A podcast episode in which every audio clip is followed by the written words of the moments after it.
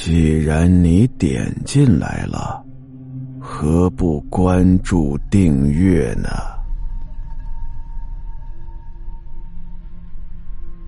青面女孩说呀，有一个女生叫圆圆，这圆圆呢，在一所高中里上学。这所高中啊，据说那是历史悠久。解放之前就有了，而这学校所在的县城呢，因为比较贫困，所以这学校的校舍各个方面呀，其实都挺落后的。有那么一年冬天，天特别的冷，圆圆睡觉睡到半夜呢，做了个噩梦，醒了。醒来之后啊，就感觉想上厕所，但是天特别冷，真是不爱动。在被窝里头翻来翻去，实在坚持不住了，只能起身去厕所了。他们这个宿舍六张上下床，实际上啊只住了十个人，这其实人数就不少了。圆圆害怕影响到同学呀，蹑手蹑脚的起床，走到门边，轻轻的打开门，回身关门的时候啊，只是把门给虚掩住了。没有完全关上，毕竟如果全锁死了，你回来的时候不得叫同学起来给你开门吗？晚上真是好冷啊，走廊里的灯也非常的昏暗。顺着走廊的窗户往外看，外面是漆黑如墨，树上的树枝让风一吹呀，沙沙的作响。圆圆看着呀，心里就一阵的哆嗦。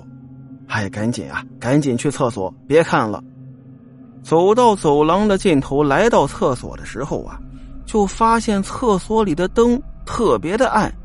进去之后，这才发现厕所里四个灯泡就亮了一个，而且一进厕所，他就听到厕所里好像有人喘粗气。这厕所里头还有别人呢。果不其然，他一进去。看见第一排蹲位蹲着一个女生，这个女生啊，穿着一身红色的毛衣，下面是蓝色的秋裤，短头发，低着头。圆圆一看有人作伴哎，刚才稍微有点害怕的心情啊，缓和了很多。心里琢磨，这是哪个班的呀？圆圆随口问了一句：“啊，呃，亲自上厕所呢。”结果那女孩没理他，圆圆一看，是不是刚才问的话问的不妥当啊？于是呢也没管他，自己上自己的。等到自己上完准备走了，那女孩还跟那蹲着呢。圆圆又补了一句：“哎，带纸了吗？”而那个女生还是没有回答他。圆圆这个时候呢，仔细看了一眼这个女生。感觉从轮廓上来说，自己没见过，不认识他。心想：“嗨，管他呢，反正学校里我没见过的人那也不少，不认识不认识呗。”想着呀，就准备出门。等到经过这个女生身边的时候啊，就发现这女生在哆嗦。哼，她不会是在害怕我吧？圆圆心里想着，刚这么一想啊。那女孩突然站起身来，和圆圆来了个脸对脸圆圆吓了一跳，连退了两步。等圆圆定睛一看，这女孩她肯定不认识，甚至说她就没在这学校里见过这个女孩。这个女孩啊，长得并不漂亮，但却并不丑，只不过呀，脸上有一多半长了青色的胎记，就跟《水浒传》里青面兽杨志似的。这么大的一个特点，如果说学校里有这么个人的话，那肯定会有印象的。圆圆看着那个女孩的胎记，吓了一跳啊，尖叫起来。她这么一叫啊，对面那个女孩也叫了起来。圆圆是拔腿就跑，就往寝室里跑啊。刚跑了没几步，她扭头一看，又开始尖叫了。怎么回事啊？那个女孩和圆圆保持了同样的频率、同样的距离，也在跟着跑。一边跑啊，也是一边的叫，不过她的叫是带着哭音的，声音是特别的瘆人。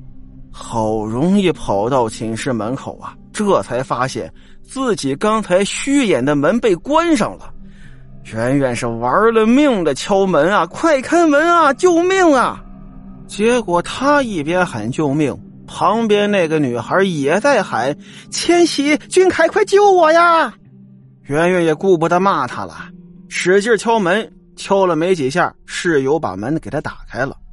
进去之后啊，圆圆玩命的把门关上，后背靠在门上，嘴里喘着粗气，整个人意识全都乱了。而这个时候，也不知道是寝室里头谁把灯给打开了。借着灯光啊，远远把身子转了过去，一看，那个女孩没有跟上来，心里松了口气。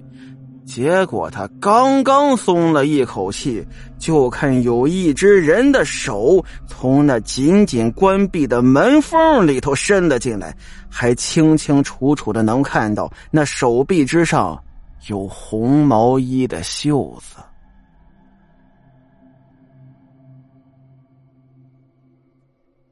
好了，今天的故事到这儿，咱们下集再见。